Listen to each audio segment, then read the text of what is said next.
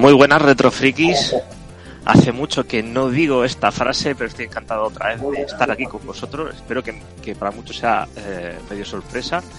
Y es que no nos fuimos realmente, simplemente por bueno, causas personales, cambio de ciudad y entre otras cosas y celebraciones, pero todo positivo, ¿eh?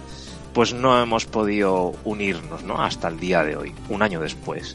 Pero la culpa ha sido mía, ¿no? De mis compañeros. Aún así, aquí siguen estando mis compañeros, sigo pudiendo contar con ellos, así que os doy muchas gracias. Hoy somos poquitos, lo hemos querido hacer un poquito más íntimo porque estamos en fase de prueba, básicamente, y no queríamos liarla con los invitados. También quería agradecer sobre todo porque a pesar de estar un año inactivos, hemos seguido creciendo en suscriptores. Y bueno, pues eh, la, la, intención no era esa, seguir subiendo, sino mantener lo que ya teníamos, que es lo difícil sin tener movimiento por el canal, ¿no?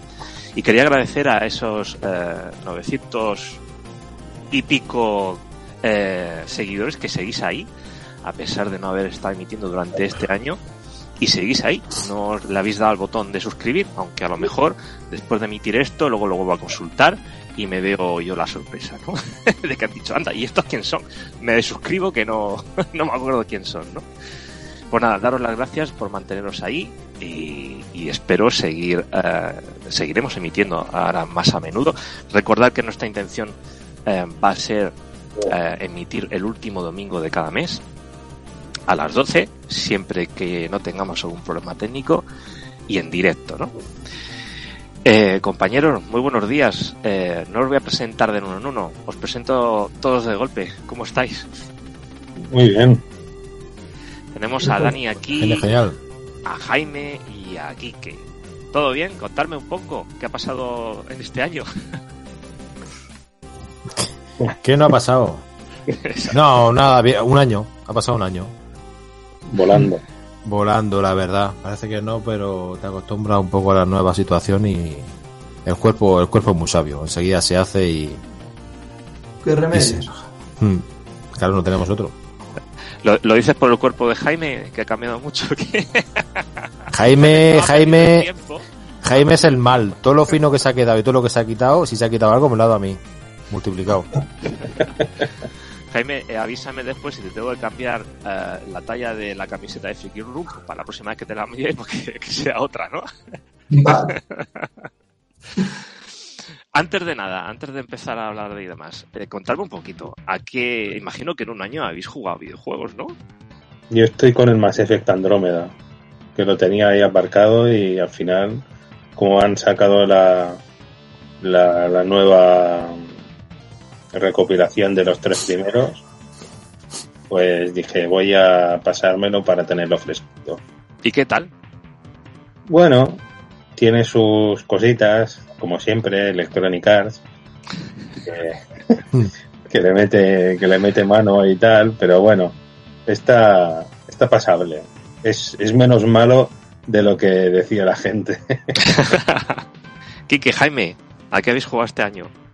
Mm, Yo la verdad es que me he dedicado un poco a rebuscar entre las cosillas retro, a ver cosillas que no, que no conocía y tal, pero al final siempre terminaba jugando a las mismas cosas y compaginándolo con, yo qué sé, qué decirte, con, con el Breath of the Wild con, con mi hijo, que eso es una cosa que, que eso es un sagrado, no lo podemos dejar. Y poco más, la verdad que le está dando un poquillo, un poquillo bastante a, a la Switch. Miento, sí, me, hago, me pillé la Play, la Play Pro, y, y sé que no descubro nada nuevo, pero, pero, pero me he enamorado del Horizon. Del Horizon. Sí. Me he enamorado. Sé que hay gente a la que le gusta, a la que no, a la que le ni fu ni fa. Yo me he enamorado de ese juego. ¿Y tú, Jaime? Pues yo me di de alta en Steam en la pandemia y A fundir Steam, ¿no? No. A darle uso a Steam. pues y, y después el Pass este de Microsoft que hay para PC. La verdad que está muy bien. Y, y nunca pensé jugar tanto al PC como estoy jugando. La verdad es que sí. El Steam la verdad es que es una, una habilidad. Porque claro, yo hasta ahora no había no le había dedicado tiempo, pero con la pandemia bueno hice de todo también, ¿no? Bueno, también retro a tope. Restaurar vídeos del canal, ¿no? Que los eh, estuve restaurando, tal. Y de todo, ¿eh? Es que dio tiempo a todo. La verdad, metido en casa, pues no queda otra. Y bueno, tengo que reconocer que, que descubrí bastantes cosas actuales y, y me doy cuenta de lo, de lo potente que es, ¿no? También en generaciones nuevas. Sí. Yo durante este año, pues lógicamente he estado jugando a cambiar pañales y, y dar biberones, pero eh, bueno, y, y hacer kilómetros en el pasillo, que también se hace deporte con eso, ¿eh? con, con unos cuantos kilos en brazos. Pero Ah, bueno. eh, Una de y las miento, y, y me compré esta maravilla. ah, de la que luego hablaremos. Al final. Ah, al final. Esto es una maravilla absoluta. ¿Lo reconocéis, compañeros? Lo que lleváis entre manos y no es una Raspberry. que sea, ¿no? Sí, vale. Pues yo durante este año, lógicamente, he tenido que, aunque no he estado jugando a nada, pero he estado escuchando ¿no? todas las novedades, sobre todo la, la nueva generación. Yo no sé qué pensáis vosotros de la nueva generación, pero os voy a enseñar cuál ha sido mi, mi decisión para la nueva generación. La, la tengo aquí al lado, está... Bueno, ahora lo veréis. Microsoft. sí. Vale. No, Ah. esto es una torre de PC. Que Ah. aquí están los, los componentes. y bueno, ah, después de mucho pensarlo y mucho darle vueltas, pues imagino que no hace falta, a sobre todo a nosotros, decir el motivo. Pero no me termina de convencer dónde está yendo la industria y al final eh, decidí pues montarme un PC, un PC barato, ya veré, ya intentaré hacer un vídeo. Mirad, mirad lo que viene por aquí. No sé si lo veis. ¡Ay! Asoma ¡Ay! por ahí una cabecita. Míralo. Ian, est- estamos en directo, ¿eh?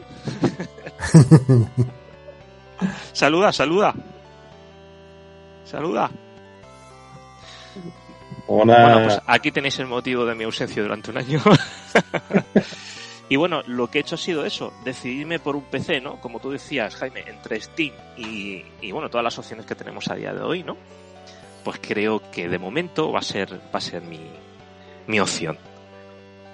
¿Qué, qué pensáis vosotros de, de la nueva generación de consolas? Que no hay motivos ahora mismo para dar el salto, creo. Porque el Yo- último vídeo que grabamos aquí, nos reunimos, fue para el acto de presentación, ¿no? De la, de la PlayStation 5. No Si no el último, el penúltimo, sí. El último, el Y último. eso, eso le sumas la falta de consolas por todas partes, que no hay. Y de alimento para esas máquinas. Ahora, todo un poco así. Porque yo no sé, yo no sé cómo va, pero ahora mismo el, el alimento para esas máquinas suelen ser, mm, ¿qué son? Juegos de la 4 vitaminados, Mm. básicamente, ¿no? Bueno, a ver, el, el- en Play 5 saldrá el Ratchet and Clank, que... Sí, pero saldrá. Todavía estamos que no... No, ya, ya, sí, sí, aún hay muchos juegos que están pendientes, sí. Bueno, pues, pero sale ya, sale en junio, o sea que... Lo único que, tú fíjate, eh, pero un paso lógico que me genera mi esperanzas es una, la demo esa que ha vuelto a salir ahora del Unreal 5, el engine. Ah, sí, no, no he visto, eh, ¿ya ha salido el, la demo? La de- no, ese vídeo de la demo fue un vídeo de presentación de la máquina, creo, en su momento. Y era la chica esa que corría por unas montañas así, tono Ah, no, eh. atardecer. Es que decían que iban a sacar otro vídeo. No, esta semana he visto el mismo. eh, no sé si será eso o salga en otra cosa. He visto la nuevo, o sea, que han repetido, no sé por qué motivo, han vuelto a sacar la demo técnica esa de del Un- Unreal 5 y se sigue viendo súper burro, pero claro. Todavía me acuerdo yo de cuando salió la Play 3 y sacaron la demo técnica del Luminous Engine y todo ese rollo y decías tú, no, el Luminous sí, ¿eh? o era el Emotion Engine. El Luminous Engine, creo. El Emotion Engine, el el Emotion Engine no era el de la 2. Sí, sí, sí, sí, me he confundido. El Luminous era el de la Square con, con la Play 3. Y Oye, vale, cinco, vale. De PS3, los que lo quisieron meter con el Killzone, ¿te acuerdas del famoso vídeo? Sí. Que te... Era, Sí. ¡Guau, lo que mueve la consola! Sí, que bien mueve el vídeo grabado. Ahí de fue, la- un poco, fue un poco, vale, va bien, sí. El que, la demo que yo te comentaba creo que era de Final Fantasy. Pero bueno, sí, o sea, te, te, te enseña en potencia que luego realmente, no sé si realmente lo, lo llegamos a ver en casa. Saludamos por ahí a Iván Simarro, que lo tenemos por ahí por el, por el chat en YouTube. Hello. Y nos dice, yo he jugado lo mismo que tú, Ape. Tengo el platino de cambio de pañales y, y toma de papillas. ¿Ves? Las papillas yo ya las dejaba atrás, pero los pañales seguimos aquí en todo lo suyo también. Yo en eso no tengo ni el bronce. No, pues ahora, ahora viene, ahora viene lo terrorífico, ahora viene la fase, ahora viene la fase en la que hay que entrar a la escuela y hay que quitárselo. Eso sí que es terrorífico, ¿sabes? O que te llamen del cole para cambiar. Buas, buas, buas, calla, calla, calla. No tener prisa ninguna. No tengáis prisa, no. O por compraros ese juego. Ya, ya bajará de precio. Sí, sí. No como la Mister que subí ahora. A ver, no es tan malo, yo, yo, yo he repetido, o sea, mola mucho. Sí, ya sabía lo que había, ¿no? Sí, No, no fuiste engañado. no, ya sabía dónde me metía. El, el último que juego al que le metí mano, y no estoy hablando de chicas, estoy hablando de hijos de verdad, es, eh, fue el Final Fantasy VII Remake. Fue el último juego que, que disfruté antes de que, de que me llegara la cigüeña. Eh, ¿Lo habéis probado? Aunque esto ya, bueno, eh, ya es tierra pasada No. porque ya ha pasado un año. No, Pero y bueno. quiero. Como trata de un videojuego bastante mítico, antiguo, ¿no? Mm. Yo sí, yo, le- yo, yo probé la demo. Me, me pasé la demo y me gustó. Me gustó. Yo tengo una duda, no van a salir más capítulos en Play 4, ya todos serán 5, ¿verdad? Creo que el siguiente saldrá aún en- también en Play 4. ¿Va a ser intergeneracional?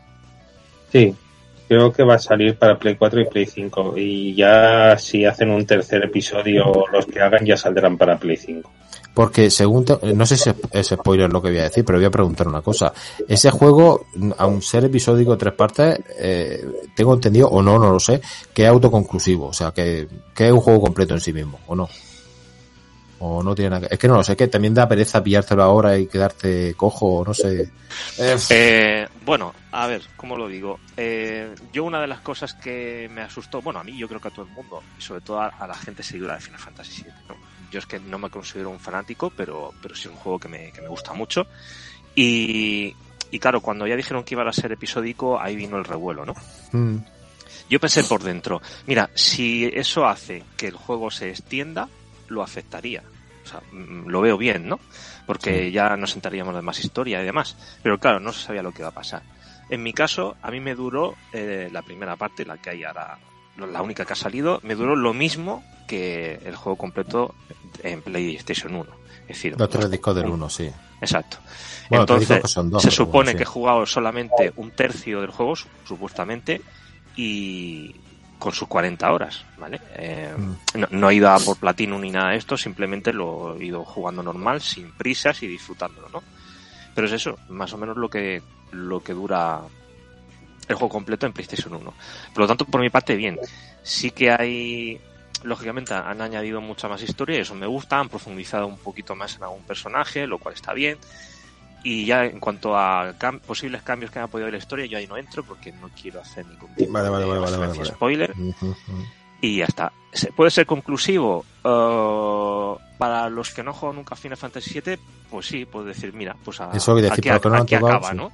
Sí. Pero lógicamente, a todo el mundo que conozca Final Fantasy VII y haya jugado, eh, falta, falta por dos tercios de la historia, ¿no?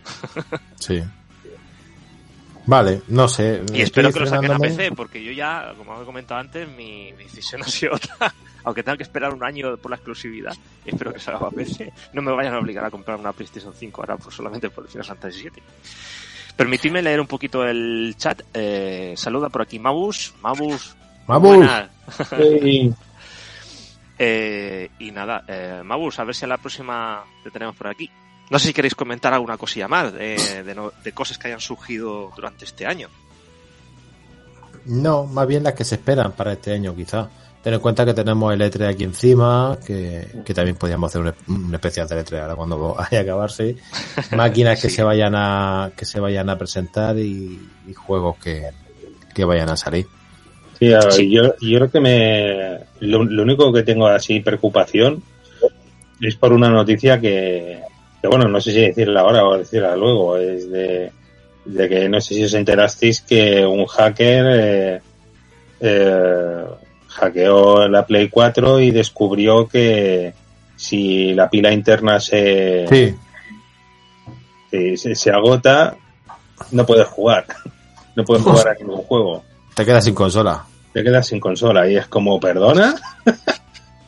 Todo porque por, por sincronizar el tema de los log- de los mm, trofeos y tal, como no puedes sincronizarlo porque no tiene puesta la fecha y tal y cual, pues sale, en lugar de hacer como la Drinkas que te simplemente cuando se acababa la pila Cambiar la te pila. preguntaba la hora, te decía, oye tío, ¿qué hora es? ¿En qué, en qué año estamos? Sí. Pues se lo ponía. pues, Se así quedaba la consola en después de borrachera. Exacto, tío, ¿qué ha pasado? ¿Dónde está mi coche? Pues, pues, pues aquí no. Si eso es verdad, pues para mí es un paso atrás bastante espectacular, porque entonces todos los que tengamos Play 4, como es el caso, tenemos la consola con un Fecha. sí, con una fecha de caducidad y, y eso no lo encuentro bien. Pero el problema no es que no, no pueda recuperar cosas, datos, no. Es que si, aunque tú pongas la pila, no rula, ¿no? No tira. No, cre- creo que si la cambias, la pila sí que sí que sigue funcionando. Como consola nueva.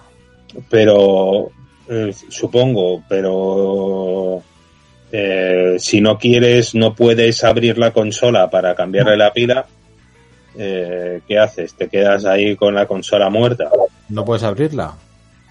Sí, bueno, claro. sí, pero pero vamos, fácil no es, claro. Ya. Pero tiene. Ya, exacto. Claro, la que tienes llevar a algún servicio técnico, sea oficial o no oficial. Sí, sí, sí. Claro, eh, lo que te cobren por, por cambiar la pila más, más el problema este, tío, yo lo encuentro un poco, no sé. No sé. Sí, sí, sí parece. Un problema. Porque, claro, normalmente esas pilas tienen poca, primero que tienen poco, poco gasto y cada vez que se encienda se va cargando. ¿Qué duran esas pilas? 15 años, vale, pero en 15 años sabes que se te muere el bloque. Sí, sí. Y, y bueno, y que al menos no pasa como pasó con, con, con, con otros, eh, como creo que era el Amiga 500, que Mm. tenía una batería que supuraba. Y Sí. que, y que La batería cuando- de la, la memoria de expansión, ¿sabes? Y lo hacía todo, lo hacía todo mierda. Sí, sí, sí. Y Eso cuando pasaba, sí, creo que eran 25 años o algo así, aquello se a abría lo y. Oye, qué simpatía, ¿no? qué maravilloso. Ah, me he pillado una amiga súper guapo y luego está todo Es que yo sulfurizado. tengo experiencia en eso. Me pilló uno, bueno, que yo era tío a lo alien cuando se queman las placas. ¿Qué dice ahí deshaciéndose ahí todo del No, ácido? pero bueno, pero estaba corrosivo, corroído todo con el ácido y bueno, aquello era brutal. Sí, Joder, porque qué es ácido, rollo. es ácido y quema. Sí, claro, sí, claro. Oye, la vida te da, te da alegría de vez en cuando, ¿no? Joder. Bueno, no sé, yo, yo de esta generación nueva estoy muy, estoy muy así, muy, muy, muy a la expectativa de a ver qué van a hacer y, y además que un- una práctica que, que veo que tienen todas las compañías ahora y no me gusta nada son las, las descargas de, de día 1, no los DLC, sino descarga de día 1. Eh, comprar físico ya no es lo de antes. Te compras el disco, pero ¿cuánto hay de información realmente en el disco? Si no tengo conexión a internet, ¿realmente podré jugar? ¿O porque No, ya, ya estamos asimilando de que ya sin internet no vamos a poder jugar a muchos títulos ya. Ya necesitas que se te abra directamente el disco por primera conexión de consola día uno y aunque luego no lo uses. O sea, ya sabes que sí o sí tienes que morir con eso. Entonces, claro, eso de aquí unos años, eh, como no sea por piratería, porque lo tengan pirateado el juego, no vas a poder jugar. Porque ya no estarán los servidores. Es lo que, es lo que pasará con, con PlayStation 3 y con Xbox 360. O sea, Bueno, yo creo que la gente en el futuro lo tendrá mucho más sencillo. Ahora, por ejemplo, tenemos servidores dedicados para sistemas que ya no hay soporte, como juegos de, de DS o cosas así. O sea, hay gente que se dedica a tener su... ¿No? Sí, sí, pero como La gente se busca su maña.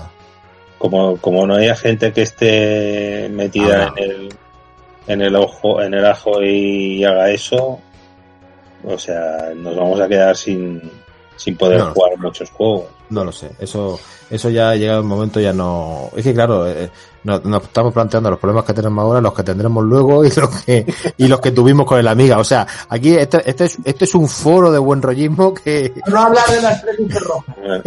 y después no hablar de las tres luces rojas. No, pero por ejemplo, lo que sí que volviendo, volviendo al tema de ahora de las consolas, sí que es cierto que a mí la sensación que me ha dado es cuando sale el bombazo de Play 5 que hicimos aquí el, el, el especial, decir, tío, qué guay, qué maquinorro, que no sé qué tal. Cuando se nos pasó el bombazo, el subidón del, de- de- del lanzamiento de la consola, nos hemos quedado así un poco de, bueno, ¿a- ¿ahora qué? ¿Qué hacemos? Bien, ¿no? Nos hemos quedado así, vale, ahí está. Bueno, el que la tiene, la tiene, el que no no la tiene, y el que la tiene, la tiene y dice, pues la tengo. No sé. Es que Dani acaba de comentar la 360. Es que comparas el catálogo de la 360, hombre, en su época, Sí. a lo que hay ahora, y dices tú, joder, menudo catálogo tenía la 360. Madre mía. Sí, sí, sí. Eso sí que era un catálogo. Y la Play 3, los únicos, los, los exclusivos también, habían, habrían auténticas... Tardó un poco más, tardó un poco más en su catálogo en tener fuerza. Pero bueno, yo el de 360 para mí fue una consola eh, con un catálogo inolvidable. Sí, sí, sí, sí. Sí, sí. Bueno, bueno, No, incluso recuerdo eh, juegos de shoot 'em ups, cañeros como los Raiden y tal. sí, están muy cotizados porque son una pasada. Sí, sí, sí, sí. La, la máquina, es decir, los juegos que tiene la máquina, eh, todos sabemos lo que tiene. Ha tenido RPG súper tremendo, ha tenido los shooters que ha tenido, yo que sé, la máquina está muy bien, claro, por Hombre, supuesto. Y el Gears of War, tío, que eso fue un Ya ves. Mm. Ahí entró dinero ahí en Microsoft a, a salvajas. Lo hicieron bien, eh, esa consola. Sí. Sí, sí, sí, sí. Joder, somos Sí, sí. la abuela cebolleta, siempre nos vamos para atrás. Lo, lo pasado era mejor. No hace tanto, ¿eh? Si hace, si hace. Es como el típico, la típica broma de ¿Cómo tú recuerdas cómo era Final Fantasy hace 20 años? Y lo ves en Spray y en realidad es el 13. O sea, y te quedas tú todo loco y dices tú, pero joder, qué viejo, ¿no? Que soy yo. Bueno, podemos contarlo, que ya es bastante. Sí, no sé por Exacto. cuánto tiempo, pero podemos ir contándolo. Bueno, hombre, ya está. Oye, estamos muy negativos. Hablando de que se con sulfuro, eh, que si nos vamos a morir pronto, que si la pandemia. Todos muy a los Zack Snyder. Zack Snyder. Eh, comento un poquito el chat. Iván Simarron dice: Yo estoy jugando a los dos últimos cartuchos Famicom que me llegaron. El, pu- el Punch Out eh, Gol. Míralo, Oh. el tío no le vale el normal, tiene que ser el Gol. Y el Kung Fu, supongo sea, eh, que es el Sparta, ¿no? Oye, es que tiene poderío, pues si lo puede decir, perfecto, alegría. Y nos pregunta también que qué opinamos del GDEMU de Dreamcast. sí. Es, es una gozada poder jugar al catálogo de Automouse Wave. Y saluda por ahí Sí. también, antes de que contestéis a Iván, a eh, Julie Bonet, que dice, ese Dani poderoso. Mira, es, es, es un amigo. Saludos, Julie. Bueno, pues, ¿qué opinas entonces del GDEMU? El GDM es el sistema ese de quitar el lector, Sí, ¿no? la tarjeta de Dreamcast. Hmm. Mm. Vale, 50 euros por ahí. A ver, Vale, entiendo que para el que tenga la Dreamcast ya hecha con el lector hecho polvo y demás, pues Sí. bueno, es una opción, ¿no? Y también para, pues, bueno, eh, la- por la dificultad también de conseguir ahora títulos, ¿no? Ah, No, y para guardar el lector en buenas condiciones también si quieres. Bueno, Sí, pero si tienes que lo tienes que quitar. CD, tío, claro, Ya, si tienes cosas en CD. claro, yo tengo bastante catálogo. Yo lo pensé en opción, yo tengo bastante catálogo en CD. Y claro, es que si le quito el CD ya no los puedo. Y De todas formas, creo, para viene muy bien para gente como yo porque creo que tiene el mecanismo de un botijo, es súper simple de colocar. Sí, no, tirado, es súper fácil de colocar. ¿eh? O sea, es para tontos así como yo. Sí, muy O sea, fácil, muy Sí, fácil. sí, sí. Bueno, yo, yo lo veo bien. Además, así eh, te permite cargar más rápido los, los juegos. Sí, también. Es como el sistema de, de la Neo Geo CD, este nuevo que salió también. Tiene una especie de GDMU y carga más rápido todo. sí. Te ahorras también a veces, porque sé que algunas veces el, la, la carrera esa, como se llame, del, del lector a veces de la Dreamcast se ponía a chillar como una loca. Lo bonito que es escuchar la sierra esa. Sí, así era esa. Tiene su encanto, ¿verdad? Madre Es mía. como las operaciones sin anestesia. Antiguamente pues tenía su encanto. Que sé que es una acción cojonuda si te quieres olvidar de Sí, juegas en hardware original o semi original porque te falta medio, pero bueno, pero puedes jugar a cosas que, no, que en otra opción de otra manera no, a lo mejor no podrías. Sí, además también, claro, si- siendo siendo usando las copias de seguridad, así al menos podrás jugar a juegos que de otra forma, si están muy especulados. Claro. Claro, porque yo hay, yo hay catálogo que tengo o que querría que ahora mismo lo miras por eBay y. y dices, madre mía, es la entrada de un piso, ¿sabes? No y sin embargo, no sé por qué Dreamcast no es un sistema que, que, que sean de los sub- ultra caros. Sí, caro, pero no ultra caro, ¿no? No, no. No, no. El, car- Dreamcast. el cartucho, el cartucho. El cartón, el cartón de Nintendo está más caro al peso, creo. Bastante más. Pues dime, Chicos, si ves. Mega Drive por 200 en vez de esto. ¿Cómo? La gente le pone anuncios de Mega Drive por 200 euros. Esto. Va, 200 euros, tío. madre mía. va, y trae la caja, va. Pero es que hay a patada. ¿Eh? Hombre, pues no sé qué decirte. Yo he visto menús de la NES a 25 y 30 pavos. Que tú dices, joder, nene, el menú también. O sea, el menú, perdón, manual. Estoy pensando en menú, sabes que tengo hambre. He dicho menú de la NES. ¿Qué dijo? Joder. La pastilla no me la tomo hasta mañana. Yo estaba flipando porque está diciendo menús. Oye, va, yo- va a ser yo- verdad lo que comentamos de los, los abuelos de Bonita. Va a ser verdad aquí. Sí, sí, sí, sí, total, totalmente. O sea, joder. Oye, se tiene que notar el viejo del grupo, ¿no? Bueno, Compañeros, vamos a pasar a un juego, ¿vale? Lo vamos a ir haciendo así intercalado mientras conversamos de cosas. Ya sabéis que esta, este podcast es un poquito así, pues bueno, el, el reencuentro y es un poco ah, palomita Libre. suelta, tema libre, ¿no? Y estoy atento al chat, ¿eh? A los que estáis ahí al otro lado, tanto en Twitch como en YouTube. Eh, los que nos estáis viendo en Facebook, no tengo visibilidad del chat. Veniros a, a a YouTube a chatear si queréis. Medios aquí tenemos Intentaré cerveza. intentaré abrirmelo desde el móvil por si alguien comenta por ahí. Eh, Jaime, yo tenía pensado empezar por el tuyo, ya Vale. que luego también nos vas a hablar de, de ese aparatito que se llama Mister, ¿no? El FPGA. Y si te parece bien, vamos a, a hablar del tuyo. pues nada, yo como, como siempre, bueno, voy a hablar de juegos de MSX, o como casi siempre. Y voy a hablar de una saga de, de MSX que empezó en MSX que después, bueno, conocéis multitud de continuaciones en, en Mega Drive, en Game Gear, en la Super Nintendo, y esa saga es al este. Es una saga, un shooting up, pues realmente maravillosa. ¿Quién no conoce el Musa al este de Mega Drive? Que es una virguería. Y como no, es con donde Compile, bueno, empezó y se desarrolló pues a, más no poder. Eh, yo voy a hablar hoy del Aleste 3, porque de, MSX, al, al este 3, bueno, al este 3 o al este Gaiden. ¿no? ¿Por qué? Porque tiene una historia muy, muy peculiar, eh, la de este videojuego.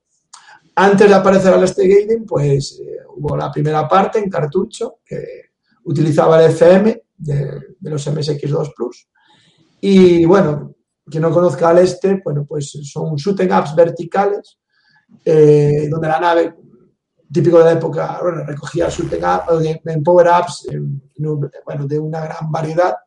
Y destacaba sobre todo, bueno, por el nivel técnico que era aquello descomunal, ¿no? MSX, igual que otros juegos de, de Konami, por ejemplo, Space Mambo, parecía una máquina de 16 bits, porque era, bueno, repito, brutal, ¿no? El resultado que Compile era capaz de, de conseguir un 8 bits, que no tenemos que olvidar que era un 180, puro y duro, el del MSX.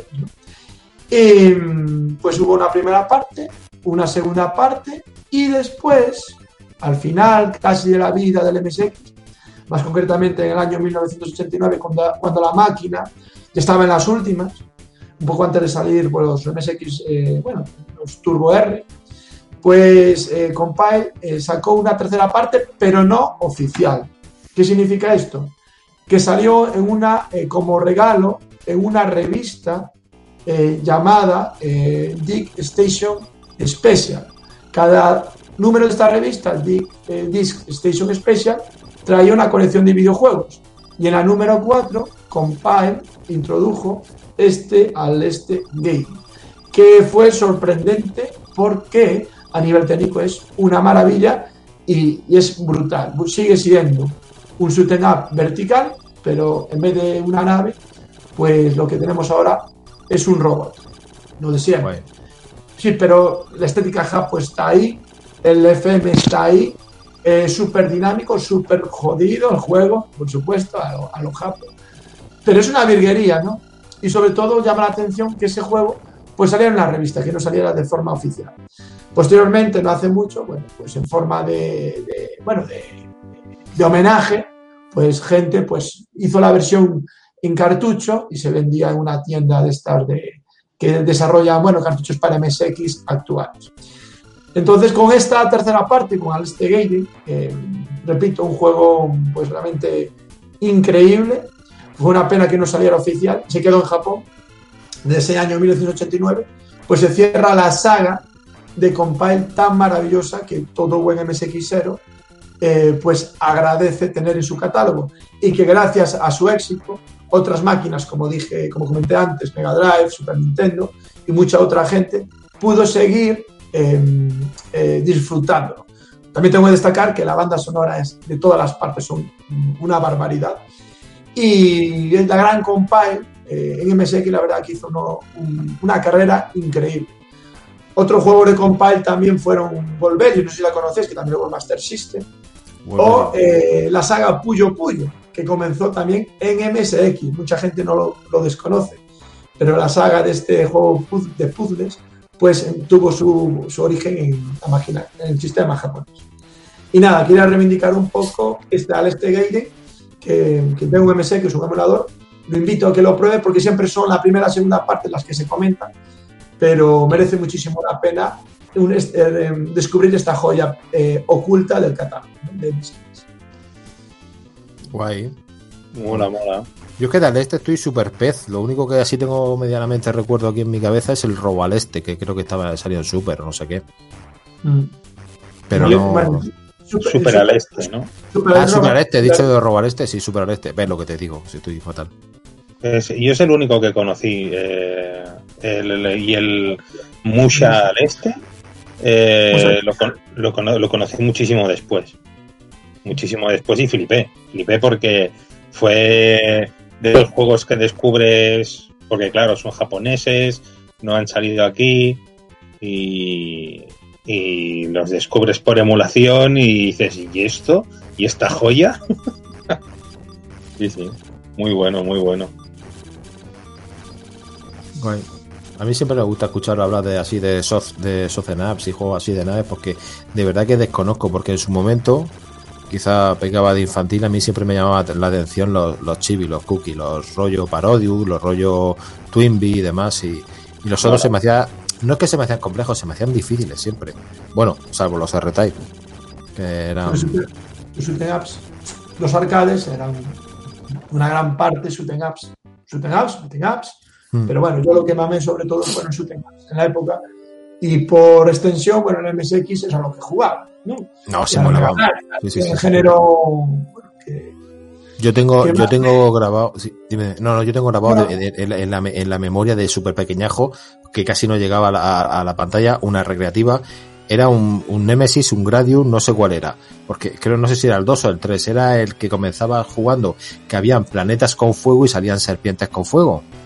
Pues tengo esa mente, es, es- eso grabado, decir, joder, qué guapada, qué cosa más súper chula. Pero siempre fui un inútil, tanto en arcade como en casa, a, este tipo de juegos. Y mira que, que llamaban la atención. A mí me pasó una cosa, y os vais a reír de mí. Estaba jugando a Nemesis 3, bueno, preguntó bastante y tal. Y yo dije, joder, qué bueno soy, qué bueno soy que no me matan. Nunca ni, ni la no sé qué, yo como esquivo y tal. Y cuando estoy llegando a la última fase, eh, toqué el escenario y dije, hostia, ¿qué pasa aquí? Estaba, estaba hackeado. Entonces, claro, tío. eh, Era invencible. dije, No te daba dije, nada. Qué retrasado eres, Jaime. Sí. Porque son juegos muy jodidos, ¿sabes? Cualquier toque. Sí, sí, sí. Bueno, una pena que no hayáis podido ver vosotros eh, el juego que se estaba poniendo, pero que es espectacular. O sea, no parece eso MSX por ningún lado. De todas formas, creo que eso es común en MSX, ¿no? O sea, todo lo que sale de MSX no parece que sea de MSX. Parece que sea de, de Sí, puede sistemas ser, superiores. porque llegan Hay de a... todo. Hay de todo, hay de todo. Pero tengo que decir que hay mucha broza. ¿eh? Esto no. Pero lo pero- bueno de MSX parece que es de dos generaciones posteriores, Sí, no de una. y sobre todo la estética japo, el tema japo. O sea, se nota el cariño con que está hecho y siempre eso es un plus, ¿no? Aprovecha mejor la máquina, está claro. Pero bueno, está claro que no, no parece un MSX de 8 bits. Tiene, por Sí. dentro es, excepto, bueno, el corazón es el del Spectrum, vamos a ver, el Astra CPC, ¿no? 780, no hay más tu tía. Sí, a, mí una cosa que me ocurre muchas veces con, con eh, los juegos de MSX es que se me olvidan que son juegos de, de ordenador de 8 bits. Claro. Y cuando, y cuando me paro a pensar, digo, hostia, que, que este ordenador es mucho menos potente que el Pentium 120 que tenías en tu época, que eso era de 32 bits. O sea, Claro. y- sí, sí, sí. Es una pasada, es una pasada. Qué portentosos eran, tío. Sí. Por eso que más hace el que quiere que el que puede. Siempre. O sea que- Pero eso pasaba Claro. mucho, sobre todo en las, en las consolas antiguas, ¿no? Y con pocos recursos y con mucho cariño se hacían, se explotaba todo, ¿no? Aparte de que luego ya, pues bueno, los cartuchos, por ejemplo, metiesen ya chips especiales y demás para ir ayudando, pero que se hacían auténticas barbaridades, pero- ¿no? En MSX los únicos que metieron chips especiales y eran de sonido fue Konami, ¿eh? Konami. Sí, sí. ¿Cómo el no? resto nadie. Ni, ni, ni Compile, ni nada. Ni Namco, ni... Solo fue Kon- Konami, ya digo, el, el chip especial de sonido. Que la verdad es que es una animalada. Pero el resto todo a pelo. ¿eh? O sea, explotando la máquina, aunque diera. Y ole. Quique, Dani. ¿Quién sabe? Eh, yo mismo, por ejemplo, porque como luego siempre me toca a mí salir corriendo, si te da lo mismo, Dani, Sí, sí, adelante. eh, Ya lo tienes. ¿sí? No, Sí. vale, vale, yo voy a hablar un poco del, del Euphoria de, de la NES. Eh, no sé si lo conocéis, seguramente sí, claro, por supuesto. Eh, este es uno, uno de esos juegos que se me escapó, se me escapó de, de mi radar en, en la época. Que luego en tiempos de, de- de la Super, del cerebro de la bestia, lo veía por ahí de vez en cuando y siempre lo iba dejando en pendiente y, y no fue hasta mucho más tarde cuando, cuando pude jugar con él y, y disfrutarlo. Es un título de Sunsoft de, de septiembre del 91 en Japón y de finales del 92 aquí en Europa. Pero si os da lo mismo, yo voy a hablar primero de la, de la versión PAL, que fue la que llevo aquí, y después vamos comentando un poco sobre la, sobre la Japo, si os parece bien. Claro. El juego. Eh, la historia del juego se desarrolla eh, en un mundo que se llama Euforia, es un mundo como las tonterías que me gustan a mí, muy cookie, muy kawaii, donde viven nuestros protagonistas tranquilamente, hasta que de repente aparece un inmenso hoyo que arrastra a toda la gente dentro. Toda la peña va ahí para adentro. El prota, GB, sí, sí, creo que se llama igual en la, en la japonesa que la, que la europea, tiene que, que rescatar a los amigos y traerlos de vuelta. El problema viene cuando, cuando se da cuenta de que los amigos han perdido la memoria y además están de mala hostia contra nosotros. Así que normalmente al vernos, pues nuestros amigos, pues tenemos que darle una turra para que entre en razón y así poder jugar con ellos y usar sus habilidades y avanzar. Lo que todos hemos querido hacer con algunos colegas nuestros de vez en cuando. Entonces, eh, luego podemos ir cambiando los personajes sin problema y, y- y usando sus habilidades.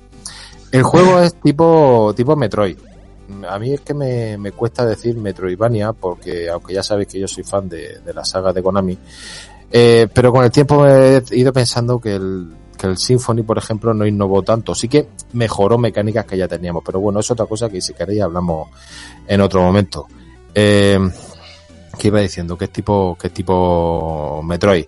¿Qué significa? Que al principio del juego es un mundo abierto con plataformas en las que habrán zonas que no podemos acceder y porque no tenemos la habilidad o porque no tenemos un personaje que nos permita eh, romper paredes o, saltar un poco más y, alcanzar zonas.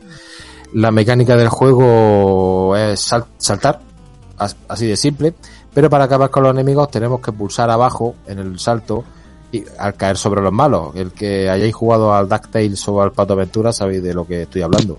Sí. Así que de esa manera conseguiremos ítems que son puntos de vida para resistir más golpes o enemigos que se quedan atontados para poder usarlos luego como arma arrojadiza contra, contra los otros enemigos. El juego al principio nos va, ah, nos va indicando eh, por dónde no podemos ir, pues, no podemos seguir un camino por si nos falta un ítem o, o un personaje con la habilidad la necesaria, con unas flechas que nos van pitando como diciendo dónde vas atontado para decirnos que no podemos. En ese sentido, ayuda bastante, ya que un, un detalle que se me había olvidado es que el juego utiliza password. Porque, puesto que aunque no es un juego muy largo, la primera vez se nos puede dificultar un poco la cosa. Y, pero bueno, que te ayuda un poco el juego al principio. Ya después, cuando sabemos dónde está cada cosa y cómo conseguirlo, la verdad es que se simplifica bastante. Cuando sabes qué buscar aquí, cómo conseguir o qué camino seguir, el juego se acorta, se acorta, se acorta bastante. Deciros también que el juego tiene bastantes jefes finales, para ser dranés, con su rutina de ataque y unos sprays grandes para, para la época, que tiene varios mid bosses, ¿cómo se llama? Juego, jefes de mitad de fase, se puede decir. La música Sí. está chulísima, la música está genial y es recordable, que para mí eso es mucho en un juego. Y lo que he comentado, un juego muy cookie, eh, pero bueno, eso ya, ya lo he dicho, la estética que tiene el juego. Solo disponemos de una vida y tiene ciertos toques roleros por escenas de diálogos que tenemos con, con los otros personajes a la hora de rescatarlos o, o que nos cuenten un poco de historia. Así que básicamente el juego, la base es esa. Entonces, ahora voy a decir un poco las diferencias que hay con la versión japonesa. El juego en Japón se llamó Ebereke, que quiere decir algo así como borracho o gente de poco fiar. Como si estuviera aquí en el grupo nuestro de, del canal. Eh, el, el, el, el prota, por cierto, se llama Hebe, creo que lo he dicho antes, se mantiene el nombre en la versión PAL con la japonesa. Hay muchos diseños, estas son las diferencias que estaba comentando. Hay diseños y sprays cambiados. Por ejemplo, el prota en la versión japonesa es un pingüino. Hay uno de los amigos que tienes que rescatar, los, son cuatro en total, los tres amigos que tienes que rescatar, que tienes que rescatar, hay uno, por ejemplo, que es un dinosaurio, en la versión japonesa es un gato. Hay enemigos y objetos cambiados. Al principio, cuando comienzas, te aparecen unos pájaros negros que en la versión PAL te van tirando yunques a la cabeza y en la versión japonesa lo que hace es que te van cagando. Eh, y el cambio más gordo eh, es la historia. La historia en la versión japonesa es muy diferente. Se trata, a ver, eh, es un mundo en paz, un mundo tranquilo eh, durante mucho tiempo y de repente se desata una guerra en ese, en ese, en ese mundo. Pero una guerra con máquinas del tiempo, agujeros negros, con lo cual el continuo espacio-tiempo se descuajaringa y se lía una del copón. En total, que el prota tiene otra vez lo mismo, que tiene la misma excusa, tiene que rescatar a su amigo y salvar al mundo. Pero vamos, que el cambio de la historia para mí es más que significativo, ya aparte del hecho de los sprites.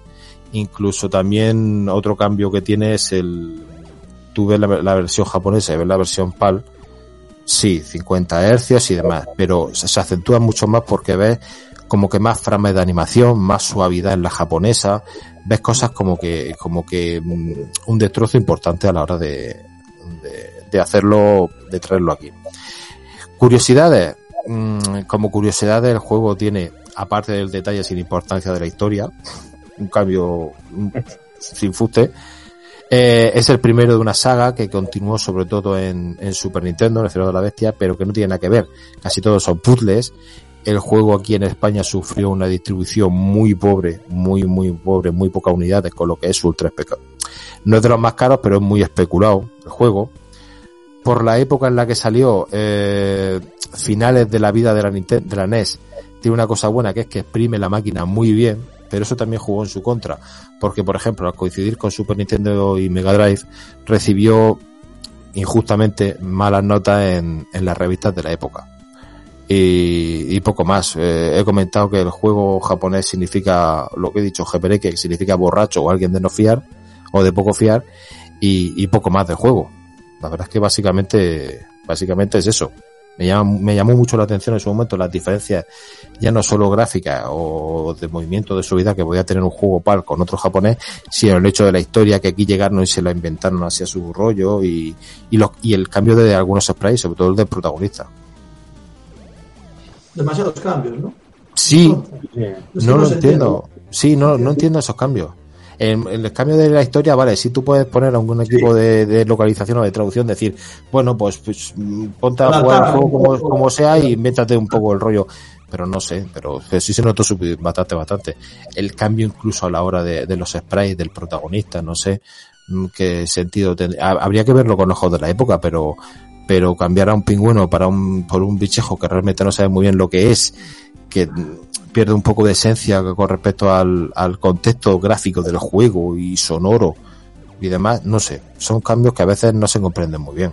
Aun cuando sea en la época que sabes que se desconocen cosas, se permiten sus ciertas licencias, no sé. Pero es una maravilla de juego, ¿eh? Es un juego que siempre, yo por ejemplo a mí me pasó eso, yo lo Se mueve muy bien, ¿eh? ¿Eh? Se mueve, se mueve muy bien. Sí, sí, sí, sí. Si tú juegas al Japo, se juega, se, se, se mueve súper bien. Súper suave, súper fluido. Y sin embargo, a mí me ocurrió, me pilló, claro, me pilló en la época, la edad de la NES y tal, que tus padres te regalan, que te vas haciendo mayor y ya entras en otros sistemas. Se me escapó, se me escapó. Ese juego se me escapó, eh, juegas a tus cuatro o cinco juegos de niños que te regalan o que tienen tus colegas y te lo vas prestando y al final ese no lo llegué a jugar. Y se me con el tiempo siempre lo veía y lo ibas dejando para atrás. Lo veías en la hobby y veías que estaba ya en plena super y tu desarrollo decías, bueno, pues está guay. Pues, claro, tú también seguías la, la tendencia. Está guay, pero es que los juegos de la super están muy guay. Y, y se fue perdiendo, se fue dilu- diluyendo hasta que llega la situación que tiene ahora. Sí, sí. Pim, pim. Pues es un juegazo, ¿eh? Lo, Mola lo mucho, mola mucho. que- lo que he estado viendo ahora de mientras hablabas, joder. Tiene un pasote. mapa, tiene un mapa no excesivamente, pero sí va- lo suficientemente extenso, Variado. por lo menos la primera, la primera vez que juegas, para que te compliques un poco qué buscar, qué usar, qué no ir, con quién ver. Por aquí este me da estabilidad, estabilidad, pues con eso puedo ir a esta parte, puedo, no sé, está bastante bien y claro, pero el problema que tiene el juego es que una vez que te lo has pasado y sabes conseguir las cosas, acorta mucho la duración, la vida del juego. Pero bueno, pero sigues disfrutándolo, sigue estando bastante bien. Tiene detalles muy chulos, como por ejemplo, llegas a una parte que no puedes seguir y te aparece una cuerda que para, para trepar hacia arriba. Subes la cuerda y la cuerda no es una cuerda, es una baba de un bicho que hay colgado y detalles muy graciosos, no sé. Muy El japonés. original japonés es japonés total. Aquí tenéis el cartucho japonés. Claro, ahí está el gato, que en la versión PAL es un dinosaurio con un cuerno, y el, y el pingüino, que aquí no sé lo que es. Es el borracho del título. Cómo mola. Mola mucho el juego, la verdad es que está muy bien. Merece la, merece la pena que no lo haya probado darle un tiento.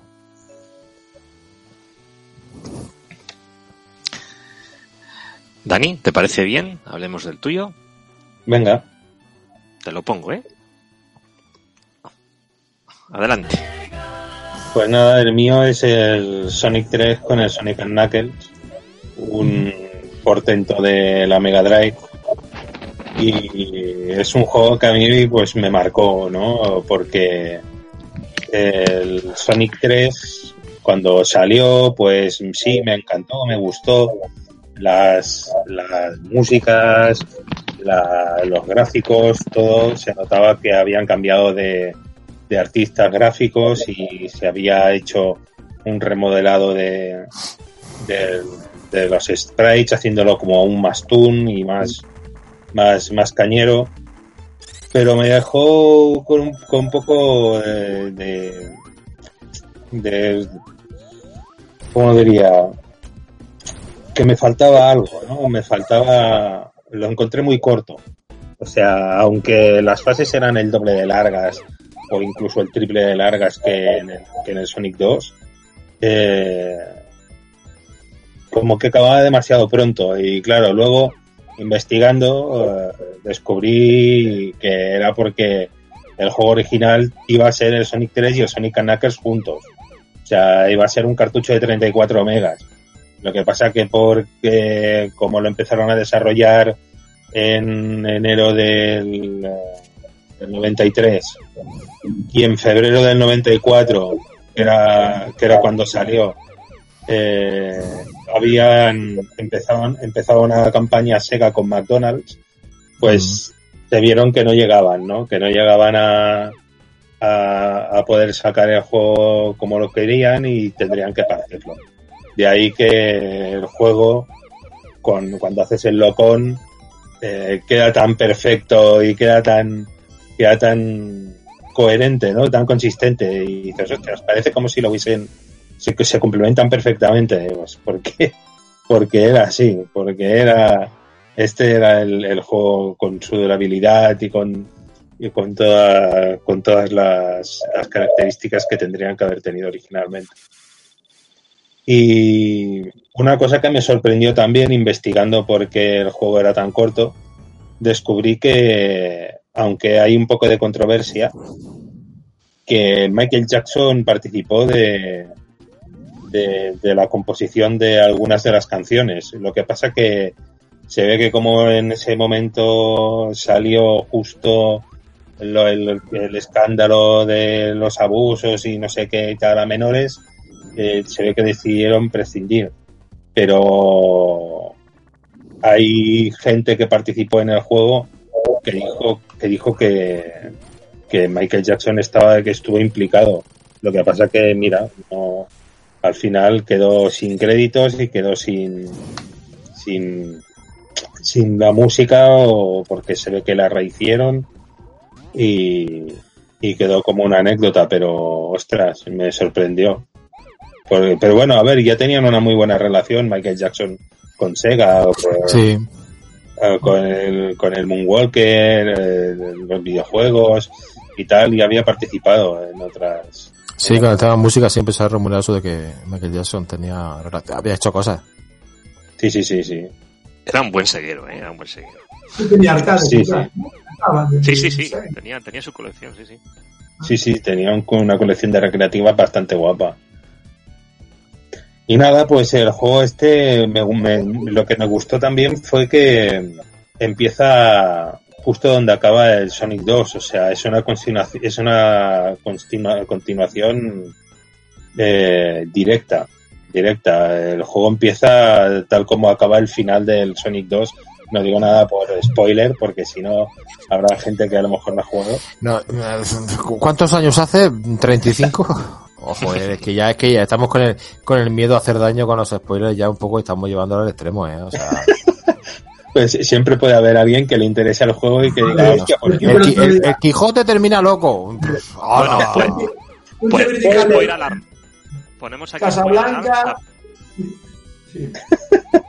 Ahora, un poco, un poco de... Sí. ¿Qué? Habla, habla. Que, que hacemos aquí un spoiler alarm, taparos los oídos y ya puedes decirlo. Vale, sí. Yo por, yo por meter un poco de polémica, pero ya estamos pasando un poco con el cristal y tal. O sea, os habéis enterado, tú fíjate el nivel de noticiarios que tenemos, que se ha muerto esta semana William Shakespeare, los noticieros estaban diciendo, Ah, sí, el genial autor de obras literarias, no sé qué tal, y diciendo, no puede ser verdad que el noticiario esté, esté diciendo esto. Ya no, Sí, es por sí. no ofender, pero bueno, sí, Sí, sí, guay, sí. bien. Es maravilloso. Bueno, Pues No hagas spoiler en tu casa. Niño, no hagas spoiler.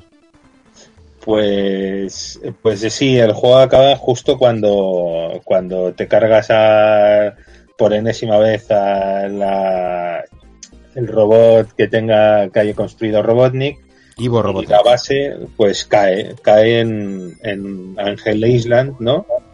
Que es eh, donde empieza el juego y, y es justo donde empiezas tú y ya, ya se ve la, pues, la presentación del nuevo personaje que es Knuckles y porque además ya ves a Sonic convertido en Super Sonic que, que fue Sonic 2 el primer juego donde Sonic se convertía en Super Sonic y aquí en, en, en Sonic 3 pues ya te lo muestran directamente transformado con las esmeraldas y lo bueno que tiene es que en el juego original, en el Sonic 3, eh, podías convertir otra vez a, a Sonic en Super Sonic si, si conseguías todas las esmeraldas, pero si conectas el, el Sonic 3 con el Sonic and Knuckles, puedes conseguir las Super Esmeraldas, que estas son nuevas y que le permiten a Sonic convertirlo en Hyper Sonic y a Tails en Super Tails. O sea, hay, hay como extras que también cuando conectas los juegos hay zonas que se te abren que de que antes estaban cerradas. Yo recuerdo de, de- de usar el truco de, del modo de bug para poder eh, cruzar ciertos muros y veías que estaban a medio hacer y, y eso se notaba porque claro eh, en, en el proceso de desarrollo pues decidieron mira pues por aquí cortamos y que y lo que tenemos a medio hacer que no puedan acceder porque no da tiempo. ¿Sabes? Y, y luego cuando lo acabaron con el Sonic and Knuckles, al conectarlo, pues se complementaba y estaba ahí Qué guay. completo. Sí, sí. Y yo lo exprimí bastante, bastante. Había, había por ahí, no sé, eh, se- había un truco súper chungo para el juego ese o no sé qué, o había un rollo de que, no, es- no sé si, si, si, si tú, claro, tú lo tienes que saber, había un rollo de que si metías el 2, el Sonic 2 y pulsabas un botón, quitabas el cartucho con la consola, encendía y metías el otro, no sé qué, y, y accedías a, a fases o a zonas que no podías o no sé qué, cómo estaba eso. Hostia. Bueno, eh, eh, eso no lo sabía. Lo que sí que Sí, sabía sí, es sí, que sí, era el Sonic 2, sí, quita- con el A pulsado lo quitabas y metías, había un rollo así complicado, súper chungo. Bueno, sí que sí que sé que si metías el Sonic 2 podías jugar con el Knuckles en el Sonic 2. Hmm. O sea, es- En la eso, eh. ¿el qué? Digo yo, lo que dice Kiki, de quitar el cartucho con encendida la consola, con la Japón lo tenía complicado con el, porque tenía el gatillo que, Que cerraba, que pillaba. Sí. Entonces No, no, sé hasta entiendo, qué- entiendo que hablan del adaptador, de haciéndolo con el adaptador puesto. Que ahora Ah, lo- con el adaptador. El juego Vale. lo enseñaré a cámara. Y supongo que a lo mejor lo que está comentando aquí que son pequeños fallos de estos de que, o sea, pro- producir un, un fallo para acceder a esas fases que siempre se programan, que están Sí, dentro del tenía que hacer algo con eso, pero sí. que quedan deshabilitadas, ¿no? Porque al fin, finalmente pues no se completan o no terminan de, de, de- de completar esa fase y se queda ahí como residuo basura, ¿no? Entonces entiendo que a lo mejor eh, te estás refiriendo a eso, ¿no? De, Yo de creo que ese entendido era eso, y claro, acceder. sí, sí, Sí. sí, claro. Y yo, yo, yo, yo me imaginaba la escena arrancando el cartucho con la consola encendida y me daba un dolor en el pecho así como si todo el colesterol se me fuese la arteria, ¿sabes? Y me quedara yo en la silla. Un dolor ahí que dice, pero ¿cómo- ¿quién es capaz de quitar un cartucho en marcha? No, supongo que es con el adaptador que ahora, ahora enseñaremos después. Eh, Dani, te, te dejo. Continúa. Sí, no, bueno, pues eso, que el juego me gustaba porque aparte, bueno, en las fases de bonus habían añadido una, una fase de bonus en 3D, eh, habían añadido, según tuvieras una cantidad u otra de, de, de anillos, si tocabas el poste de, de checkpoint, entrabas en una fase de bonus diferente. O sea, estaba guapo porque habían cambiado el sistema de juego, ¿no? Eh, Antes, para poder en el Sonic 2, o sea, en el Sonic 1 era acabar el, el- la pantalla metiéndote en un anillo, que estaba siempre al final de la, de la pantalla si llegabas con suficientes anillos. En el Sonic 2 era, si tenías suficientes anillos, tocar un poste de checkpoint.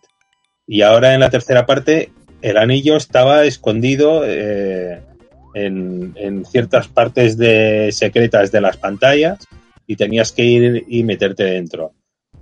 Claro, eso estaba guapo porque si te dabas suficientemente caña, en la primera, en la primera o en la segunda fase ya podías tener a Super Sonic y podías ir con, con Super Sonic ya por el resto, con el resto del juego. Que lo, que lo único que no me gustaba de transformar en Super Sonic era que la música se, se sustituía. Te ponían una música machacona de Invencible y, y no, y no podías apro- eh, aprovechar a escuchar la música genial de- de- del videojuego. Que también te permitían transformarte cuando quisieras. Si hacías, si hacías doble salto era cuando te transformabas. En, en el Sonic 2 no, en el Sonic 2 una vez pillabas más de 50 anillos y tenías todas las esmeraldas, a la que saltaras te transformabas. Eso estaba bien tenerlo como opción. De decir, mira, me puedo transformar o no. Y nada, pues el juego que me marcó mucho. eh. Cuando, cuando, cuando puse la, conecté los dos y vi que tenías además las fases finales, cambiaban según qué personaje te habías escogido. Si, si cogías a Sonic, eh, en las fases finales eran unas. Si cogías a Tails, las fases finales eran otras. Si cogías a Knuckles, las fases finales eran otras. Y bueno, el, Bueno, la transformación, eso fue mítico, lo de transformarse en la época de Son Goku y tal. El puro Dragon Ball. sí, sí, el Super Guerrero era. Mira, ahí está el juego. Un juegazo. ¿eh? Está bien aquí. Toda regla. Bendita Mega Drive. Sí. Yo, la verdad es que tengo que decir que, aunque en la época éramos los que éramos los de Nintendo de Nintendo y los de Sega de Sega, a mí hay que reconocer que los juegos de Sony molan mucho. Ahí está con el lanzador. Estaba ya probándolo, a ver si arrancándolo. Sí. Sí, pues, pues, es lo que te decía, metías el 2, el Sonic 2 y pulsabas, no sé si era A, y dabas el cambiazo, a un rollo de esos era. Entonces, y me llama, me, llama mucho atención de, de juegos como, como Sonic que, que priman la velocidad, cómo te, cómo te permitían explorar y buscar secretos y tal. Y es un contraste así raro que, joder, pues es que mola, o sea, está guay, o sea, mola mucho. Sí, sí, sí. Sí, ¿no? yo que era un seguero empedernido y tenía solamente la Mega Drive, con Mario a mí me encantaba, o sea, yo el Mario, Super Mario World, a mí me, explotó la cabeza cuando jugué.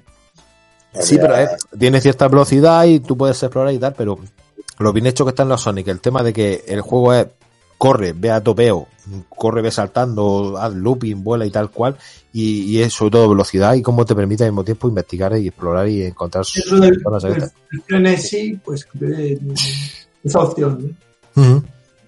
Claro, porque yo, yo soy un inútil. Yo me acuerdo que yo estar jugando a Sonic era aprenderme la rutina de saltos. O sea, yo no me complicaba la vida. Y al final había fases que terminabas pasándotela y el scroll no llegaba. Tú habías pasado ya y habías pasado la señal de Robotnik y estaba todavía el scroll todavía siguiéndote por la pantalla hasta que te alcanzaba. Y estaba todo guay. Digo, joder, pero si esto es velocidad, ¿cómo va a haber zonas de, de, exploración y de secreto? Y sí, muchísimo. O sea, los Sonic tienen un huevo de secreto y zonas y... Sí, sí, sí. Sí, sí. Sí, no, yo, yo, con eso. ¿Qué, decías, Ape? Ah, no, luego que comentes un poquito qué es este aparatejo, porque muchos, igual que nos ven, no saben lo que es. Sí, sí, es el, el juego Sonic Knuckles.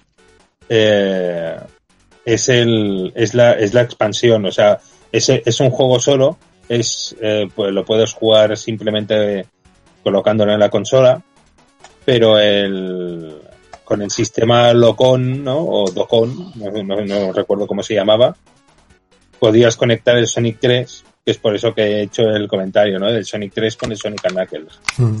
Lo conectabas y tenías entonces el, el juego completo. Se unían las fases, en el caso del Sonic 3 con el Sonic Knuckles, pues se unían las fases del Sonic 3 con, con las de Sonic Knuckles y en el Sonic 3 se abrían, se abrían espacios que antes no podías. O sea, lo que tú estabas comentando, que en realidad Sonic 3, por prisas o por lo que sea, está incompleto.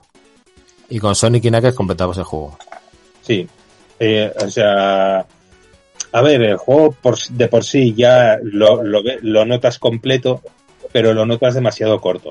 Hmm. En cambio, con el, con el, con el Sonic Knuckles le, le, notas la duración que tendría que tener. Sí. Dura, una, dura unas dos horas y pico con, con todo. O sea, te puedes echar una buena partida ahí maratoniana y pasártelo entero.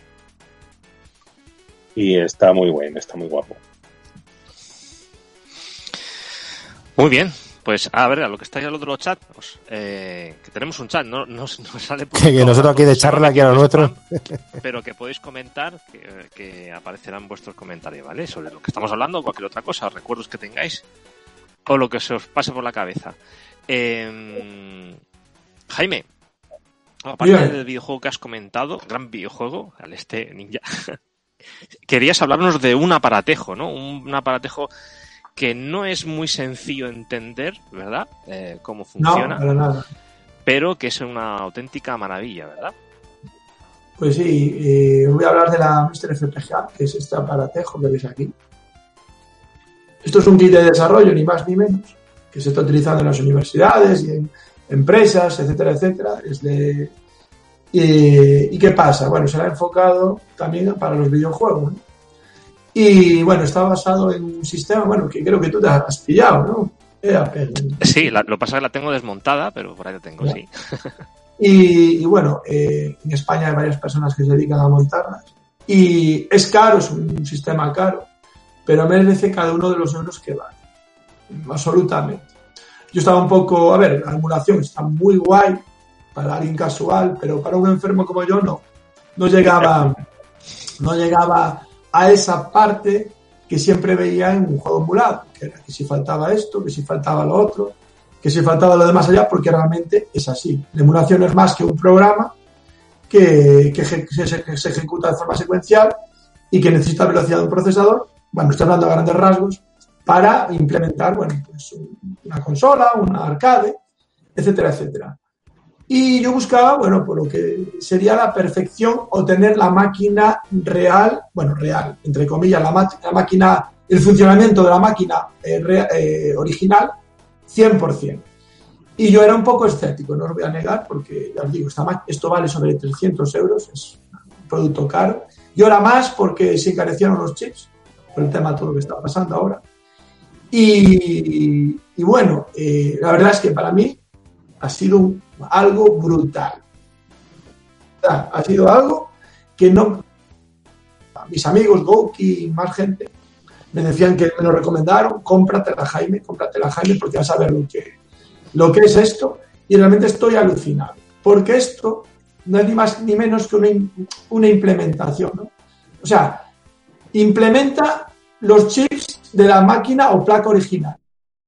De la misma manera. El chip de sonido por un lado, el procesador gráfico por otro, no emula, eh, implementa. Por eso eh, cuesta tanto, los desarrolladores sacan tan pocas eh, salen actualizaciones semanales, ¿no? Pero va todo más lento porque hay que ir máquina a máquina, sistema a sistema, arcade a arcade, implementándolo poco a poco. Pero el resultado es brutal. Si alguien quiere tener placas arcade en casa, que se olvide de comprar, es que se compre una Mister FPGA. Y alguien quiere, yo qué sé, tener una Mega Drive eh, con eso, con el aspecto 1.1, con el sonido 1.1, una Neo Geo exactamente con lo que vale una Neo Geo, pues tenerlo todo 1.1, etcétera, etcétera, pues la Mister FPGA es em, lo que deben de comprar. La emulación, para alguien que, que no le da importancia a esa perfección, a ese grado de, enfermedad que tenemos muchos de nosotros, pues es una, por 50 euros, pues es una alternativa cojonuda. De hecho, yo la tenía y bueno, para jugar y olvidarte está guay. Pero bueno, todo depende de lo que busques y de lo que, lo que quieras. Para un poco que la gente me entienda, haciendo un símil, que escuché por ahí, la, la verdad es que es muy acertado, es que si, por ejemplo, eh, queremos escuchar a un, a un cantante favorito, yo qué sé, a David Bowie, pues debemos contratar al mejor eh, imitador del mundo, ¿no? Y por un lado, o podemos hablar con unos científicos y que nos clonen a, David Bowie. Pues el imitador nunca será David Bowie, dará un resultado bastante similar, pero siempre será el, imitador. Ese será, sería la emulación. En cambio, el clon, en el cual eh, eh, tendríamos un 1-1 de David Bowie, esa sería la Mr. FPGA. Yo creo que así se entiende un poco a grandes rasgos el, el, tema a la que podemos llegar a la perfección eh, en tema de colores, en tema de, secuencia, de, velocidad de, reloj, de la máquina original, de sonido, de resoluciones que podemos alcanzar con la Mister FPGA. Repito, eh, Jotego, que es el desarrollador más, eh, bueno, más eh, activo, que hace, está ahora con el core, porque esto funciona a través de cores, puertas lógicas, cores, eh, de, CPS1, CPS2, etcétera, etcétera, pues le lleva muchísimo tiempo porque tiene que hacerlo perfecto, estudiando los mapas de marca de, los arcades originales para poderlo implementar. Bueno, un rollo de la leche, pero el resultado merece mucho la pena. Digo, hay actualizaciones, repito, semanales y ahora está en un nivel excelente, ¿no? La Mr. FPGA respecto a software y a cores, es una virguería. Yo tengo la amiga, juego a la Mr. FPGA con la amiga y la verdad es que no noto diferencia absoluta. En tema sonido, nada. Es que es, es alucinante, de verdad. Eh, es que esto solo se puede entender si la probáis, ¿no? Y, veréis que no me estoy haciendo pajas mentales ni, ni, nada. De hecho, está muy en boga ahora la Mister por todo esto que os estoy comentando.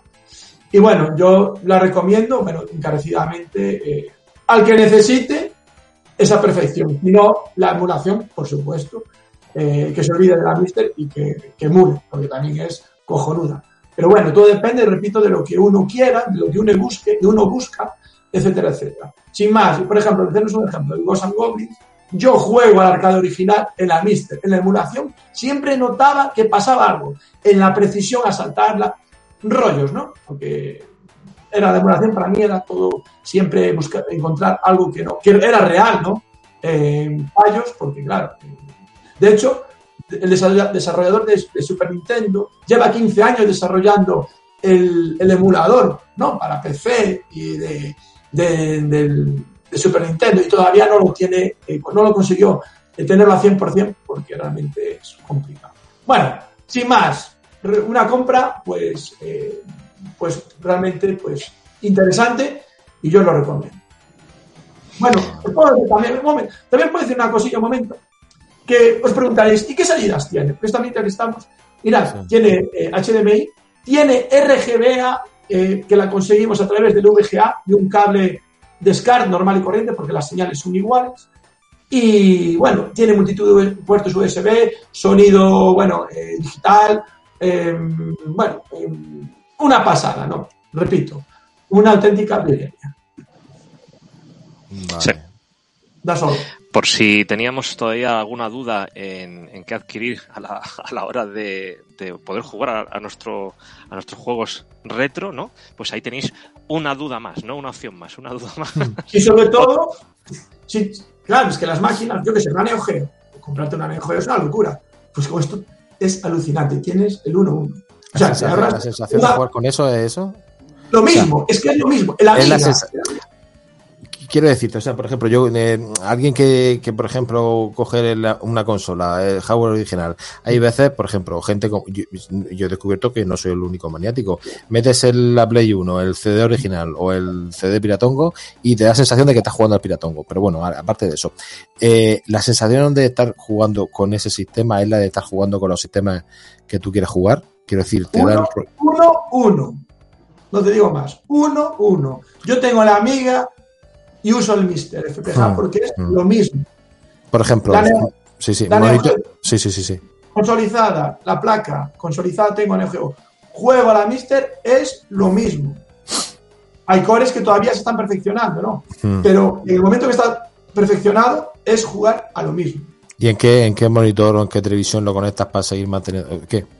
¿Monitor de ordenador? Eh, ¿Televisión? televisión una Sony Trinitron de 24 pulgadas. Y arreglado. RGBA. RGBA. La cama sin hacer, sí. Pero RGBA. RGBA. No hemos dado cuenta ninguno, ¿sabes? Pero bueno, vale. RGBA y una calidad RGBA, bueno, RGBA, RGB, como estoy, RGB, brutal, es que es brutal, es como tener RGB auténtico, es cristalino, es una pasada juego esto. Puedes jugar en, un monitor de HD también, pero claro, necesito jugar en un, un, un, CRT. Y el tema de controles, con, un mando USB, cada uno de sus mandos USB, adaptadores. Eh, el, el, de Mega, también tiene un adaptador para jugar a mandos, por ejemplo, de Mega Drive. De Mega Drive. Ah. Sí, los de 9 puntos de esos. Lag 0 da igual, yo el lag USB, mira, estoy jugando con el 8-bit do, es esto, ¿vale? Y no noto lag ninguno. Es que con el Bluetooth, ¿no? Con el Bluetooth, un adaptador Bluetooth aquí. Y puedes usar los mandos originales con el adaptador que vale 15 pavos sí. de originales. Bueno, es una pasada, de ¿eh? verdad. Aquí. Joder, cómo bueno. Y después te pones a pensar en las máquinas que puedes dejar de comprar. Al final no es caro, es a lo que voy, ¿sabes? No, no, sí, claro, si te pones a pensar, ¿qué me costaría una Neo Geo ahora? Un no sé qué. Claro, pues 400 pavos. Pues eso, y tienes todas. Una amiga, 200 euros. Claro. Estamos, Una PCG, una Duo como la que tengo yo ahí. Sí, la Duo R que la estoy viendo desde aquí. 300 euros. 300 euros. Sí. Es que al final. Y, ah, y sobre todo las placas arcade, que eso es realmente el punto fuerte las placas arcade. Eso no, vas, no vas a comprar placas arcade porque es una locura ¿eh? comprar una placa arcade. Joder. Pues aquí tienes las placas arcade, bueno, tal cual, tal cual. Os invito, si queréis, a pasaros por... Hay un montón de vídeos en YouTube, pero Pep Alacán eh, tiene su canal, está hablando, o sea, os comentan cada uno de los cores y os, va explica muy bien cómo funciona y la perfección que hay. Sobre todo el tema arcade, esto es una solución alucinante porque no te vas a comprar placas arcade y tienes, ya te digo, los sistemas tal cual. ¿Conoces, ¿Conoces el perro de Pavlov? No, no. No, es el perro ese que tocaba la campana y empezaba Ah, a salivar. Vale, sí, Sí, sí. Pues así No. estoy yo salivando ahora. Que, que quizás sea esa la opción que tú buscabas. No hace mucho Quizá. comentábamos, ¿no? Quizá. de que él estaba jugando, pues bueno, una, emulando un videojuego, pero que no tenía esa sensación, ¿no? De estar De jugando jugarlo, sí, de a jugar, juego claro, sí. original, ¿no? Yo no sé si esta sensación la compartimos solamente nosotros, que somos eh, retro gamers, por decirlo de alguna manera. No sé si habría que preguntarle a los jóvenes qué es lo que sienten, porque claro, supongo que tampoco han vivido, ¿no? Eh, esos momentos y es como jugar a cualquier otro juego. Pero bueno, este aparatejo, lo como decía eh, Jaime, pues bueno, da un paso más adelante, ¿no? Y es. Efectivamente, es un paso más allá de la emulación. Y Exacto, porque ya no yo, estamos hablando. No yo estoy hablando emocionado con ello porque ha sido un descubrimiento, ¿sabes? De aquello que buscaba, ¿sabes? Porque la emulación siempre tenía la sensación de, repito, para alguien casual, la emulación es cojonuda, ¿eh? Y la emula- que yo no estoy aquí estigmatizando absolutamente nada, pero para los que necesitábamos algo más, que me entendéis lo que quiero decir, pues es esta la solución absoluta. No, es lo que decía Ape. A mí me corría de que estás jugando con la emulación y aunque por muchos shaders que le metas, por muchos filtros, por muchas sensaciones, Ah. aunque, aunque te pillen mandos clónicos u originales con adaptadores, lo que sea, te queda la sensación de que estoy jugándolo, pero no. Mm. Pero no, no. Estoy jugando algo que hace como Claro. que es. Pero que no, efectivamente. Bueno, Yo te ya digo, compartir. pasa- Pásate por el canal de Pepa Lacan, que hizo varios vídeos sobre los cores y hablas. Y es un tío que no está hablando cualquiera. ¿eh? Que es un Pepa tío que, que es un tío que sabe mucho y sabe lo que habla. Eh, pásate por ahí, tiene varios vídeos sobre la Mr. FPGA. Una persona enferma como él, tan purista, que hable de esto también de una forma tan maravillosa, dice mucho, ¿sabes? Pásate porque te vas a entender mucho y vas a descubrir mucho y te puedes, te va a aclarar muchas dudas, ¿sabes? Sí, la duda la voy a tener yo ahora para convencer a la jefa de gastarme 400 pavos en, un, en algo de ¿Sabes también. lo que pasó? Que acaba de subir por culpa de esto de los chips que Sí, claro. hacer. Pero a mí esta me valió 260 euros, ¿no? Más el envío, más el cable, que me valió 13 euros, el, el RGB, eh, más el envío me salió en 280 o algo así. Pero ahora pasó a 320, ¿verdad? Por ahí, por culpa Sí. del encarecimiento de los, Hmm. de los chips en Asia. Ah, yo, pensaba, yo pensaba que estaba en 400 el sistema. No, no, no, no. Porque hay. Bueno. Este, esta es la de Manuel. eh, eh, ¿Cómo se llama? Manuel I. Pero después está Villena, que hace otro tipo. O sea, el kit es el mismo, ¿no? Eh, no sé el nombre del kit. ¿Cómo eres el, kit- el nombre del kit API? Que lo tienes tú ahí. Ay, no lo, Pero- re- no lo recuerdo. Bueno, el, el mío es que lo compré suelto, todas las placas sueltas. Sí, pero el kit, el kit es este que está aquí dentro. Para eso está montado. Pero no tienes ahí la caja del kit. Sí, no lo tienes os la enseño, os la enseño. Mientras me comentas. El nombre. No sé qué nueve o algo así era. Porque AP se compró las piezas y las va a montar. Que no es fácil, no es difícil de montar tampoco. Hombre, para mí sí, no, no controlo nada de soldadura. Pero, No, pues ya, pues imagina yo. Os he quitado la cámara porque si me levanto estoy en gallumbos casi. Sí. ahí está. tener la placa. Es esta, la- Esta es como la placa Eh, principal. nano. claro, la D10 que- Nano. Claro. a lo que luego se le van añadiendo pues el resto de placas, ¿no? Para dar las salidas, los puertos USB, etcétera. Y Pero porque lleva es tres placas, eh, una puesta encima de la otra.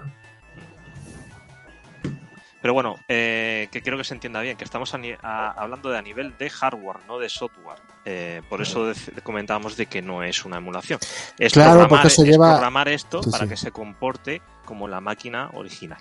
O sea, que eso es como si llevara, pues yo que sé, chip de la Mega Drive. Su- cual, su- sus Yamaha Se programa, se Yamaha, programa para que se comporte como tal. Sí, No, no emula, sino como que replica. replica los chips de la máquina original. Efectivamente. Tú, tú también piensas que si tú estás desarrollando un hardware, eh, no lo desarrollas directamente. Lo que tú haces es coger una placa de estas y hacer tus pruebas y optimizaciones en, en una de estas, hasta que todo funciona.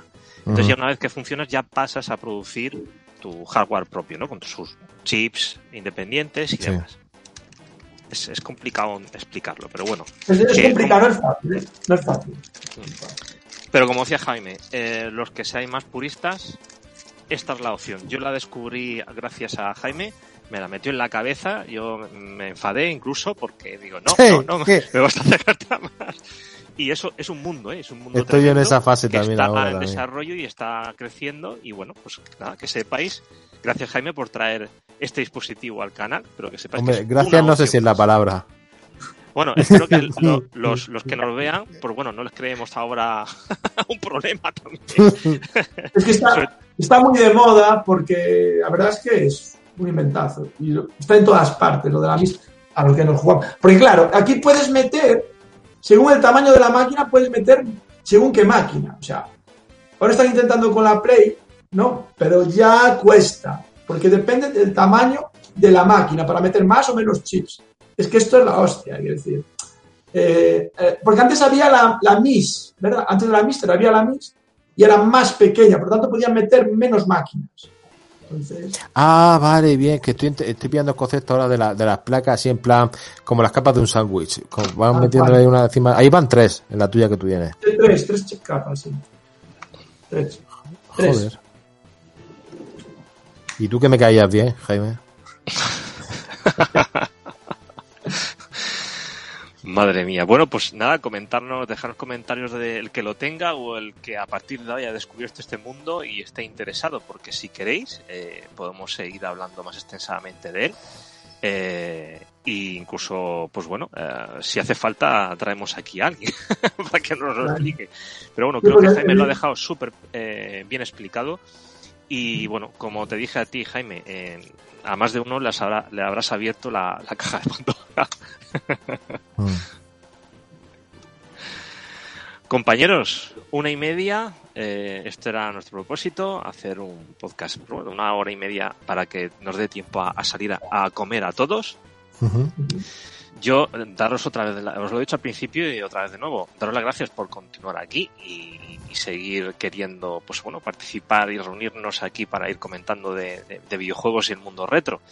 Eh, la intención es seguir, ¿no? Continuar eh, mínimo una vez al mes, último domingo de cada mes. eh, El veranito ya cerca acerca, Exacto. aunque bueno, hay por ahí cosas que quiero intentar también de noche eh, con, con nuestro refresco. Digo refresco para que sea legal. eh, en mano y hablar de otras cosas que ya os propondré más adelante cuando me vea capaz de hacerlo seguro. No quiero eh, comprometeros ahora y, y seguir haciendo cosas. Daros también muchas las gracias a los que habéis aguantado ahí atrás. Veo por ahí unas cuantas personas. Eh, no, no chatean, pero, pero os veo que estáis ahí. Y a todos los que vean el vídeo luego en diferido, pues bueno, que daros las gracias por, por continuar con nosotros y, y hacer esa familia de casi mil personas, ¿no? Agradeceros mucho. Y lo dicho, continuaremos a partir de hoy y a seguir hablando de lo, de lo nuestro, ¿no? De lo que nos gusta. No sé si queréis decir algo ya para acabar. Pues nada, un placer y nada. Ojalá volvamos otra vez a la rutina, que está, está guay reunirse aquí una vez al mes y disfrutar de todo. Exacto, pues eso, que, que se echaba de menos. Sí, mucho, la verdad. Yo lo he echado mucho.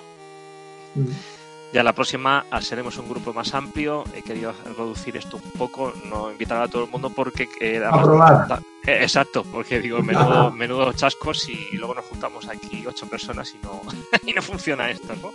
Pero bueno, poco a poco ya iré reestructurando esto y para que vaya mejorando. Y nada, eh, lo dicho, lo del otro lado, muchas gracias y nos vemos muy pronto. Mucho vicio. Vale.